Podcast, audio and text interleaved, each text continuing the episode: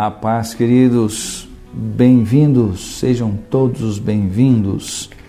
Vamos juntos a mais uma reflexão e que nesse momento de reflexão da palavra de Deus, seja você visitado pela presença do Pai, pela graça, pelo favor dele na tua vida.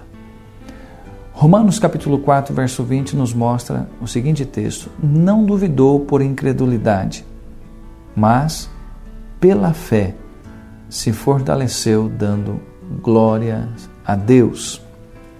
O que está acontecendo aqui? Uma grande guerra, a dúvida contra a fé, dúvida versus fé, talvez a maior guerra de todos nós. A fé é que nos leva a vencer o mundo. A dúvida é desde o jardim do Éden uma das armas usadas por Satanás. Romanos 4 fala da fé de Abraão, alguém que não duvidou de Deus, de suas promessas. O texto nos mostra uma chave. Qual que é a chave? Poderosa, inclusive, que foi utilizada por Abraão. Lembremos que ele foi fortalecido na fé, dando glórias a Deus. Ele olha para sua esposa já velha, sem possibilidades naturais de gerar um filho, a sua promessa, pois ele seria pai de nações, não é?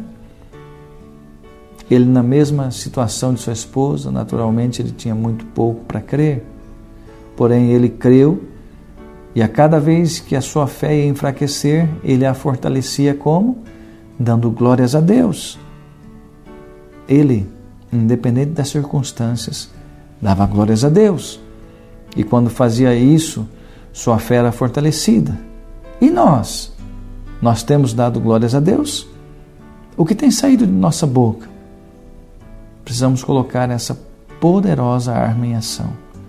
Vamos dar glórias a Deus independente das circunstâncias e assim gerar a fé necessária para vermos o impossível chegar até nossas vidas.